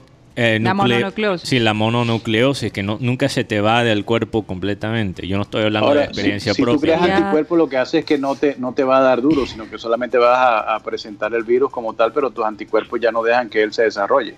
Exacto, Sí. pero sí puedes contagiar a otras personas, que es el problema. Pero puede ser contagioso, claro. Entonces, no, eh, imagínate ser portador y no, no sufrirlo y que todavía se te quede por cuánto tiempo, por Dios, yo espero que eso no sea el caso, de Sí. verdad. Bueno, pero 60 quería, quería comentar, quería comentarles que la Embajada de los Estados Unidos eh, tiene un acuerdo con la aerolínea Spirit para hacer los vuelos humanitarios. Los vuelos humanitarios de eh, personas estadounidenses que quieren regresar a su país. Y hay Yo unos estoy vuelos. bien acá. hay unos vuelos muy, Yo me muy- quedo acá. Sí, yo sé. Hay unos vuelos muy específicos. Por ejemplo, desde Bogotá hay un vuelo el 31 de mayo y el 6 de junio. Desde Cali y Cartagena, junio primero. Y desde Medellín, junio 4 y junio 7. El vuelo solo de estas ciudades que he mencionado hasta Fort Lauderdale. A partir de ahí, pues ya tienen que hacer sus arreglos. Pero eh, ellos tienen esta opción, obviamente si se llena, se llena, Eh, es un solo vuelo eh, y se hace a través, si no estoy mal, de la página de Spirit. No sé Yo lo que no entiendo es que de esos vuelos humanitarios, aquí Sí. cuando veo las noticias dice no, que vuelo humanitario me costó 2.500 dólares. Le llaman humanitario porque eh, sale de, o sea, eh, eh, son las excepciones. Son vuelos destinados para ciertos países eh, te- poder llevar a sus ciudadanos, a, a- a devolverlos. Claro, el tiquete es un, una sola vía, no hay vía de regreso, es solo Pero lo caro que te cuesta ese trayecto. tiquete humanitario. Entonces Bueno, no pero te puedes imaginar todo lo que hay que mover, todo lo que hay que pagar para poder hacer ese tipo de vuelos, no es fácil. Entonces yo me imagino que una persona lo último que quiere ponerle Pero un acto atención, hum- humanitario muy pocas veces es fácil. Entonces, ¿por qué le están cobrando a la bueno, gente? no sé. no Exacto. sé. O sea, Eh, no, sea, no debería llamarse un acto humanitario, sino un vuelo charter. o un regreso a casa. Un regreso. Un regreso a Vuelo, casa, regreso pero a casa, pero humanitario no creo que tenga humanitario. nada. Bueno, es que hay empresas que Mm. pagan Ok, que sí ok, paguen que sí para- pagan para este tipo de, de cosas. Entonces hay una mezcla allí, pero decidieron llamarlo vuelo humanitario porque básicamente te están haciendo un favor de permitirte regresar a tu país. Y aquí hay muchos americanos que se quedaron atrapados, ¿verdad? Que no han podido regresar y estas son unas opciones. Así que, bueno, quería comentarles eso eh, por si tienen familia que están pensando regresar, que quieren regresar a casa. Bueno, vamos a... a- ¿Tú de- querías decir algo, Guti? O, o yo Sobre el, tema- un sobre el punto tema más. del vuelo humanitario, Sí. Sí. recordemos que lo que pasó con Gustavo Cuellar, el jugador que estaba allá en Emiratos Árabes Unidos, Ajá. tuvo que poner un gran dinero para poder venirse. Sí. De nuevo, es verdad lo que dice Mateo, porque le dicen, y- e- e- Iván, ¿por qué le dicen humanitario? O sea, que te tienes que bajar del bolsillo con... Imagínate, un- 2000. un- una Tienes sola que vía. deshumanizarte de la cartera y bajarte del Villavita- bus con 2.500 Villavitario. ¿Tú sabes cuánto está, está, quitando el- costando? el, el peso a tu banco. es- Tú es sabes que tú puedes comprar desde ahora tiquetes cuando abran de nuevo. Adelantado, y a- los precios y, y están- tú sabes cuánto está costando un tiquete. El otro día vi- vimos a Miami, 104 dólares. Ida y vuelta. Ida y vuelta. Ida y vuelta. Ida y vuelta con entradas a Disney. Con entrada de Disney. Bueno, hasta allá no. Oye, pero Que Disney ya se está preparando para abrir de nuevo sus puertas. Ya, y eso ya parece- abrieron, ya abrieron, Ah, ya abrieron, Dios mío. una parte de Disney que es el, el- lo que lo que llamaban el, el downtown de Disney. Ah, el Esa downtown. parte eh, Disney Spring que llaman. que Bueno, solo son los restaurantes y, y restaurantes tiendas. y más que todas las tiendas. Y, que- y tiendas, correcto. Pero los parques todavía no están, solamente están pendientes para lo de la temporada de la NBA, que parece ser que sí se va a realizar en Disney. Eh, ya, ya se ha acordado varias cosas y, y parece que eso va Oye, de esa manera. Eso lo dije hace más de un mes. Que sí, la, sí, lo que que la pasa es que todavía NBA estaba en, estaba en el tintero. Yo creo que ellos estaban sintonizados con nosotros, porque eso lo dije. O escucharon al periodista inglés. No era inglés que lo dijo. Ah, no era inglés. un ¿De dónde? americano. Era un americano. Pues que tú decías ha- que es el que hace, más hace dos o tres meses un, un periodista americano que había trabajado en, en Disney dijo. Es una buena opción y muchos se burlaron de él pero yo lo creí yo lo creí Y yo creo que Disney también le creyó. yo creo que Disney también no y tremendo A, negocio. a Disney le conviene. le conviene por favor. y ellos les recuerdo de nuevo como ya lo he dicho Disney son dueños de ESPN y quien transmite los Fox. partidos de, Ay. de, de NBA Y- y, Y ESPN de Fox. Y, bueno, ¿Cuánto estaba pero perdiendo Fox- Disney, pero- Iván? El otro día lo Pero hay que, hay que aclarar, 90 millones diarios son, de dólares. ellos son dueños de 21st Century Fox, que Sí. es diferente que, por ejemplo, Fox, el canal. Sí. Eso no es la misma cosa. Eh, eh, ellos Pero son Mateo, dueños Fox de... Sports sí, ¿Mm? Fox Sports entró también en la palestra ahora de, de Disney. Fox Sports va a Recordemos que entrar... ahora lo, no ya entró. Los, es más, en este momento Fox Sports y ESPN hicieron hasta intercambio de, de- de narradores y, y- y comentaristas. Sí, claro. Sí. Entonces, Fox también entró, por eso acabó Fox por Colombia este programa nefasto, la verdad. Pero entraron a ESPN más Sí. y entonces también hay un grupo de colombianos donde está el gran René Valenciano, el, gra- el gran Valenciano, Sí. y la verdad ha, ha mejorado muchísimo. La verdad es que tener tener la plataforma E ESPN ha permitido que ese, ese programa, que todavía tiene su cierto desdén nacionalista, pero siempre ha, ha mejorado con personas con mucho más carácter y temple. Bueno, qué bueno. Pero bueno, eh, eh, eso es un buen, una buena conexión con algo que iba a decir sobre el fútbol colombiano, especialmente que estamos hablando del viaje por avión. Sí. esta vaina que se ha limitado hasta el, por lo menos julio, el viaje, los viajes domésticos por avión, me pone en la duda de que vamos a ver la continuación de la liga este año. Yo creo que lo van a tener que anular. Pero ¿por qué Es lo no más empezarlo probable. después del, de, en septiembre? Porque mira, Sería muy tarde. pero Este imagínate, torneo, septiembre, este torneo está- estamos está hablando, habla- estamos hablando que en septiembre, eso sería cuánto, ocho meses después, Guti, casi ocho Mm. meses después que se suspendió. Terminamos en marzo. En marzo. No, no, no, Seis sería meses. menos. Sería siete Seis meses. meses. Serían seis seis meses. Ca- Seis, casi siete meses. O sea, más de, más de mitad de un año. Desde que se suspendió la liga. Entonces, Mitad de un año. mitad de un año. Más, un poquito más. Entonces, yo, yo digo, ya, ya a ese punto vale la pena continuar con la liga. Porque estamos hablando que en Europa es porque faltaban nueve, diez partidos. Pero tú crees que los patrocinadores y, y el equipo que no ha ganado por más de seis No, meses pero va a decir que lo- claro que van que- a querer continuar. claro que Pero, van por a ejemplo, querer que pero continuar, si pero... hacen- pero- si hacen el torneo relámpago, Mateo, ¿Ah? me refiero a un torneo martes, este, este domingo, miércoles, domingo. No, no entiendo Ahora, lo ya, que estás diciendo. ya, hicieron todas las pruebas correspondientes ¿Cuántas porque mira, la Liga faltan? Mexicana hizo las pruebas del coronavirus y eso y había más de 20 jugadores infectados y decidieron cancelar la Liga Mexicana por el resto del año. Sí, yo creo que debemos, Tendrían que hacer lo mismo. debemos cancelar y ya cuando las cosas estén tranquilas, empezar de nuevo. No vale la pena continuar con esta liga. ¿Cuántos, cuántos partidos es- jugamos? Va- Van nueve. Nueve Faltan 11 fechas. Bueno, Yo sí pienso que vale la pena. Pero es que, pero no- como no. te digo, es- este torneo puede que quede desierto, quede sin jugarse. Pero en septiembre se jugaría lo que es el torneo finalización. sí, ya, eh, que empieces con la segunda. O Sí, claro, eso es lo que, esa es la idea. yo, ya empieza con la segunda fase y, y ya. Olvídate de la primera fase. Además, yo, Sí, lo- lo- Además, Guti, Guti, o, o lo que podrías hacer es empezar la segunda fase, pero con los puntos de la primera fase. O sea, rematar la primera fase con la segunda fase. Exacto. E- eso sí.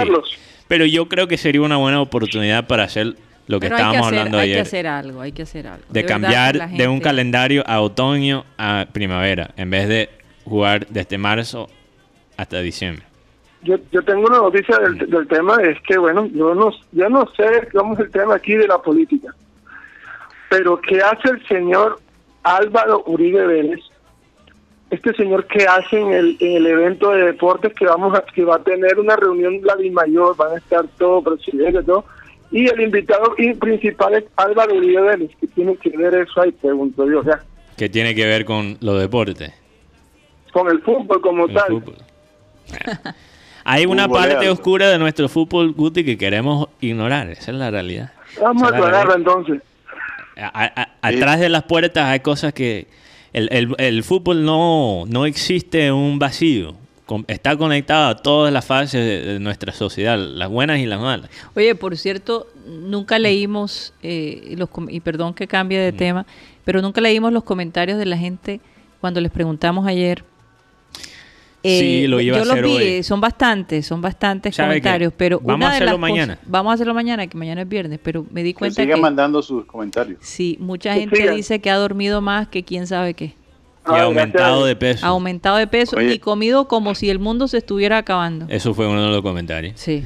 Mañana Sí, leemos comentarios. todo para, para ver cuál es la tendencia, porque tuvimos muchas respuestas a ese post de Instagram. Y yo lo iba a leer hoy, pero tuvimos ese momento con, con César y tuvimos que aprovechar a, a César. Ma- Mateo, Sí. Mateo, te tengo una noticia. Ok, cuéntame. No sé si tuviste, pero los Tigres de Kia se montaron en el quinto lugar. Claro que Sí, lo vio. Ya, ya vi. ya Por eso es que está, dice que No, un poquito no. de malas pulgas. No por los Tigres de Kia, es que Felicítame. Mateo. Felicítame. Eh, te felicito. Ya, ya tienen un récord ganador, finalmente. Em, Gracias, gracias, mi querido público, por su apoyo. lo, lo que pasa, lo que pasa es que imagínate, escuchen esto. Los osos de Dusan, mi equipo de- del béisbol coreano, estaban ganando todo el partido. En el noveno inning, estaban ganando 4 a 3. Y creo que fue contra los dinosaurios de NC. Sí, fueron con los NC Dinos. sí. Dinos, sí, nos metieron 10 en el último inning. ¿Qué pasó ahí? ah? 10. O Dos sea, si hubieran quedado 4, si hubieran terminado ese medio inning, porque estaban jugando en casa, hubieran ganado el, el partido. O sea, le faltaba 3 outs para ganar el partido. 3 outs. Y en esos 3 outs le metieron 10. Oye, ¿y tú has visto las águilas de, de, de, de Nabuja? ¿Tú las has visto por ahí? Las águilas de eh, Honhua, ¿verdad? Eh, Así. De Honhua, de Honhua. Honhua. ¿Qué pasa con las Oye, buen acento, Iván, tiene buen acento. Oye, ma- la- un, un comentario de, del coreano Iván. Pero- Ganaron menos cuatro las águilas. Sí, las águilas. Ya están mejorando también. Los equipos de Guti y Iván están mejorando y el mío está bajando. Empezó con todo, pero pero, pero bueno, va de cuarto. Mateo, va de cuarto. Eh, Estamos bien, todavía estamos bien. Y somos los campeones actuales. Pero, Ah, ok, por eso lo cogiste. pero, pero yo estaba, yo estaba teniendo. No, no, no, por eso no. Eh, Hay, hay otras razones, otras razones. Eh, otras, otras razones, digamos, visuales que por qué escogí a los osos Dusan también. sin dar mucho detalle, también ellos fueron fundados por una cervecera ori- originalmente. Ah, ya entendí. Entonces me gustó. Y no sé, me gustó. Me gusta como el uniforme de ellos porque es marca Fila, que es una marca reconocida. Claro, Entonces- tú lo ves en fila. Oye, ayer vi una Lo ves noticia, ayer vi una noticia donde la empresa eh, Corona está considerando cambiar su nombre por lo del No, coronavirus. No No, es muy popular ese nombre últimamente. es últimamente, pero yo digo, ¿de verdad vale la pena? No, no o creo. sea, eh, ¿quién puede imaginar que una cerveza Corona está relacionada con el COVID? No sé, me parece un poco no creo, pues ya no la compro. absurdo. No crees, pero ya no la compras. Por favor, Iván, ¿qué es eso? No, pero, pero, No, pero no eh, tiene nada que ver, o sea, no, no. Le hicieron muchos chistes Pero- para- pero- para el tema de, coron- de COVID-19. Pero la hablando- No, pero eso es publicidad gratis. Mm. Eso es Sí, publicidad pero gratis. acuérdate, acuérdate que hay mucha gente que vive esos paradigmas y esa y esas esos, esos pensamientos de que por el nombre ya ya tú sabes, ya le coge cierto coso porque ya ha sido Ay, tanta la, la, favor. la no, y las teorías pero- conspiratorias. Tú nunca Ah. Sí, las sabes. teorías conspiratorias. Nunca No, sabes seguramente la- van a decir que Bill Gates compró acciones allí, Eh. ¿sabe qué? Eh, empiezan a salir O todo, que ahora los iPhones van a venir con eso, con la Eh. corona abajo. Oye, pero, pero, perdón que regrese al béisbol coreano. Es que el béisbol malo es todavía más divertido que el béisbol bueno. Oye, sí, eh. Porque ves más carrera. Bueno, la verdad es que yo no he podido, Mateo, levantarme a la hora que tú te levantas. No, he No, podido. muy poco lo, lo yo, yo lo he visto por no Hipnopedia. he podido. ¿Por dónde? Hipnopedia. ¿Y ¿Qué es eso? Hipnopedia es el arte de aprender las cosas o de, de- de enseñarte a través del sueño. Ah, entonces tú lo ves dormido. Sí. Ah. Entre otras palabras, no los ves, solo ve los resultados. Solo ves los resultados. Igual Y yo, no, y veo, veo, veo lo- lo- los highlights que llaman, o sea, lo, Mm. Pero, pero Iván, en E ESPN Los skills 2, de juego. ellos repiten las transmisiones. Sí, sí, lo que pasa es que no, en mi horario no me deja no te poder funciona. ver ESPN a esa hora la transmisión de repetición, pero sí me Sí. veo lo, lo, lo- como lo, la parte más importante del, del partido. Además, cuando creo que cuando, cuando ellos lo repiten, creo que estamos al aire. Entonces todavía peor. Oigan, Ah, bueno, entonces, no voy a salir para entonces. para ver. esta, esta novela del el, Ah, es el, el capitán, ¿verdad? Capitán General general, Naranjo. General General Naranjo. Naranjo, sí. de verdad tremenda producción. Hacía rato que no veía una novela que, que eh, porque lo que me gusta de esta novela es que muestra la la- el otro lado de la, de la moneda, ¿no? Porque siempre las series era Escobar y Escobar y todo el capo Y JJ. y, y- verdad y, y- pero ahora están mostrando eh, el otro lado de, de la moneda de ¿Dónde la cómo están pasando, perdón? En Netflix. no no No, no, es la están novela. pasando aquí en Caracol Ahora, no sé si Ah, también lo están haciendo por Netflix. A veces hacen eso. no creo que to- yo creo que todavía no más adelante cuando ya se, se, se Quizá acabe después sale. sí O a sea, me imagino que esta pero es la versión de eso mismo, pero de, vista desde el gobierno, del gobierno nacional. desde el gobierno pero más que todo de la perspectiva de este general de la perspectiva militar. militar que eh, tiene una historia muy muy interesante y Julio Sánchez Cristo escribió un libro está adaptado en el libro de Julio Sánchez Cristo No, joder, y, y- y finalmente una novela de, de esta, esta época de los narcos sin que Escobar sea el... El héroe. No el, no, no- el héroe, pero Mm. el, el personaje principal. Sí, exacto. Porque ponen a Escobar, oye, hasta, hasta, hasta me da risa el personaje. El, el actor que, lo, que hace el papel de Escobar tiene Yo, una cara de loco. yo he visto todos los, los- los capítulos de, de casi todas. Pues lo, lo he visto más que todo por, por, por, por- la parte periodística, por ver cómo, La está, historia. Cómo, cómo están manejando eso, porque yo viví eso Claro. cuando estaba en Colombia. Karina también, creo Sí, que tú claro. viviste toda esa Por favor, en entonces, sobre todo la toma del palacio, lo que impactó para nosotras, esa generación. Esa ver, generación. eh, ver la toma del palacio y también eh, vivir, Septiembre del 85, si no estoy mal. Eh, si fue en el 85, pero vivir el, el angustia de las familias que vieron a sus familiares salir y después no los encontraron. Eh, es- Fue algo tremendo, de verdad.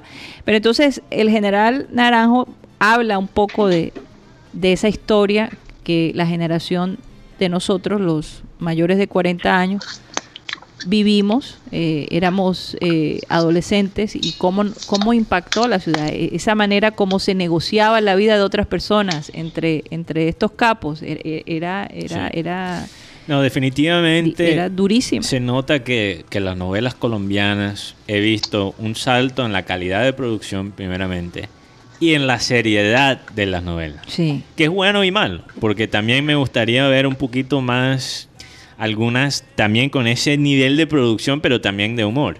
sí. No, y la calidad fílmica, la calidad fílmica me parece que No, han, han mejorado muchísimo. Muchísimo, el de Oye, Bolívar, y, los, el de... y los actores barranquilleros y costeños en general finalmente están ocupando eh, eh, buenos puestos. Por y- y ejemplo, papeles que no son de corroncho. en la otra en la otra novela, la que es antes de Naranjo, que se llama La venganza de Analía, que también me Analía. parece Es la poco más vista del país, es el programa más visto del país, si no estoy ¿Cuál? mal. La de La venganza de Analía. Sí, sí, no estoy mal, es el más visto del país. Ah, bueno, fíjate. Entonces están esas dos. novelas pegadas. Entonces yo me veo la, a esa hora me veo La venganza de Analia, con, fíjate, con eh, un chico cartagenero, creo que es apellido... eh, sí, en Arizona. ese, se- eh, él se llama... Barranquillero. No, no, él no es Yo les barranquillero. Levi. George Levy, ¿él es barranquillero o Él cartagenero? es barranquillero, Él es barranquillero. y bueno, te cuento la historia un poquito de él. Ajá. Él empezó, empezó en un reality llamado protagonista de novela, tanto Ajá. en el 2001, si no ¿Verdad que Guti es novelero? Ami- amigo de Buti, No. amigo de Buti hace rato. La, la verdad es que no, te- no se le veía como mucho talento en la actuación. Y bueno, el hombre poco a poco se fue preparando, estuvo en novelas como Diomedes, haciendo algunas cositas y bueno, ahora le tocó la parte importante. y la Óyeme, verdad, haciendo muy bien. Lo está haciendo muy bien, ¿ah? Y tiene porte el hombre, se- me parece un tipo muy simpático. Y, y, y bueno, es- eso refleja la historia de, de muchos candidatos, ¿no? Al- eh, puede ser ficción, pero puede haber algo Sí, de realidad. algo de realidad. Oye, por ahí también me contó el equipo de producción que hay, estaba, eh, la gente estaba ahí publicando una, un- una captura de básicamente, tú sabes, cuando tú chequeas la guía Ajá. y te da como los diferentes géneros de, de los programas de televisión, los canales de televisión, y mostraron eh, los anuncios de Duque en la sección de humor, Comedia. de comedia. Ay, Dios. ¿Qué piensas Pero de eso, fíjate, Guti? fíjate, Duque ante el mundo está bien, bien. está bien parado. Oye, pero eso no es la... Mira, pasó con Santo.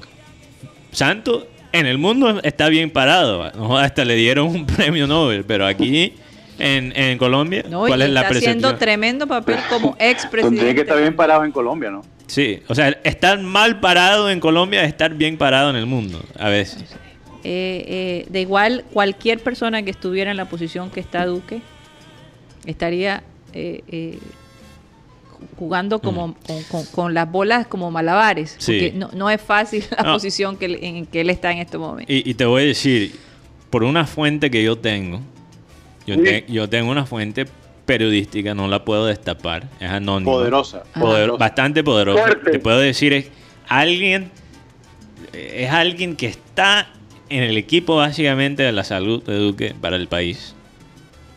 Oye, estás sorprendida. Sí, estoy sorprendida. Yo tengo mis fuentes periodísticas. Ajá. No me, no me, bueno, no iba, a usar Ya, una, Mateo, una no, no, expresión. Bueno, pero suelta la información. Ok, ok.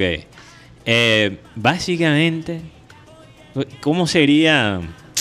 Estoy tratando de buscar la, la palabra radial para explicar la situación, pero básicamente, eh, Duque, si no fuera por el equipo, por esta persona específicamente y por el equipo que le respaldaba a Duque, Duque se. Se, desbona- se, se desborona. sí, la hubiera. Ya No, saben. Pero yo, yo pienso que un líder se tiene la que- hubiera embarrado. No, pero un líder se tiene que, que- que rodear de la gente que sabe. Tú no te la puedes saber. No, pero toda. que parece que entró en crisis. Para eso tiene un gabinete que, que sabe de todo. lo Claro, pero ah, incluso, no solo él, pero el, el ministro de Salud también. No sabían qué hacer. No, no sabía. no Ni sabía. siquiera el ministro de Salud sabía lo que hacer. Así es. Gracias a Dios que sí tenemos unos doctores aquí y unas personas en la salud que estudiaron fuera de Colombia también. Así es. Eso es lo bueno. Aquí, aquí es al revés. Aquí el ministro sabía lo que era y el presidente no. Por Dios. Sí, eso sí. Ah, Dios mío. No, le, con- lo contradicen cada vez que habla. Pero lo que pasa es que el ministro de Salud en los Estados Unidos ha estado ahí por seis presidencias. Mientras que no sé. yo- Vamos lo- a ver hasta cuándo lo dejan ahí. De, de- de lo que yo sepa, aquí en Colombia se cambia con cada presidente, ¿no? Sí, claro, ya está, dos y tres veces. Mientras que, imagínate, en la misma presidencia, mientras que este Fauci, Pero es que Fauci Fauci es ha estado por neutral. seis él- presidencias. Sí, él es exacto. neutral. Él es neutral. No tiene afiliación con una, un un partido, partido político. o el otro. Entonces, y, y está haciendo un buen trabajo. Entonces, Bueno, ya parece que le han limitado bastante, lastimosamente. oye, a- a eh, y nos pasamos seis minutos y Oye, ni sí. siquiera nos habíamos dado Ni cuenta. siquiera me di cuenta. Para que tú veas lo ameno que estamos hablando. Hombre, sí. Pues, sí. Eh, Estaba, me, me- me quedé como trancado en, el- en tirar la noticia porque las palabras que tenía en mi cabeza no, no son para decirlas al aire. Entonces tu- tuve que pasarlas por el No. Mínimo Si no se pueden decir digital, no me puedo imaginar cuál era la palabra. Sí. Bueno. Pero la hubiera embarrado si no fuera por unas personas muy claves en la administración. Ah, bueno. Qué bueno saber. Pero entró en crisis. Cualquiera. Cualquiera. Hasta las Todo- personas más preparadas. El mundo total entró en crisis, creo. Total, Sí. total. Esto, esto nos cogió con los pantalones abajo, no hay duda. No hay duda de eso. No, y cuando ya tienes los pantalones abajo, imagínate, y te viene por atrás, todavía peor. Pero por No, lo peor es que te ponen los pantalones abajo y te ponen a correr. Ah, Ajá, exacto. Yo creo que algunos líderes ya tenían los pantalones Oye, por y abajo. En medio del invierno. apúntele Sí. Encima pantalones de abajo y, y el, el- En pleno invierno y con lluvia. lluvia congelada. Uy, no. Bueno, vamos a, a- a despedirnos, agradecer a todos los oyentes. en Un saludo especial para César Villanueva, que hizo ese esfuerzo. Sabemos lo limitado que es su tiempo y sin embargo logró comunicarse, logró comunicarse con nosotros. No hay duda que hay una conexión allí muy fuerte.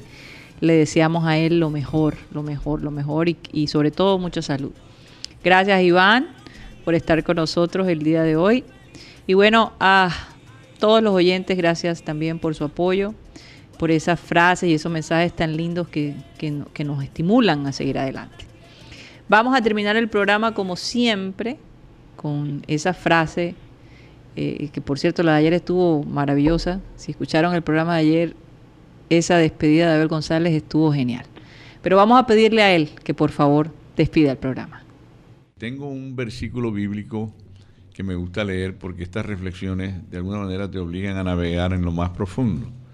Dice el versículo de hoy, Romanos 8:39, ningún poder en las alturas ni en las profundidades.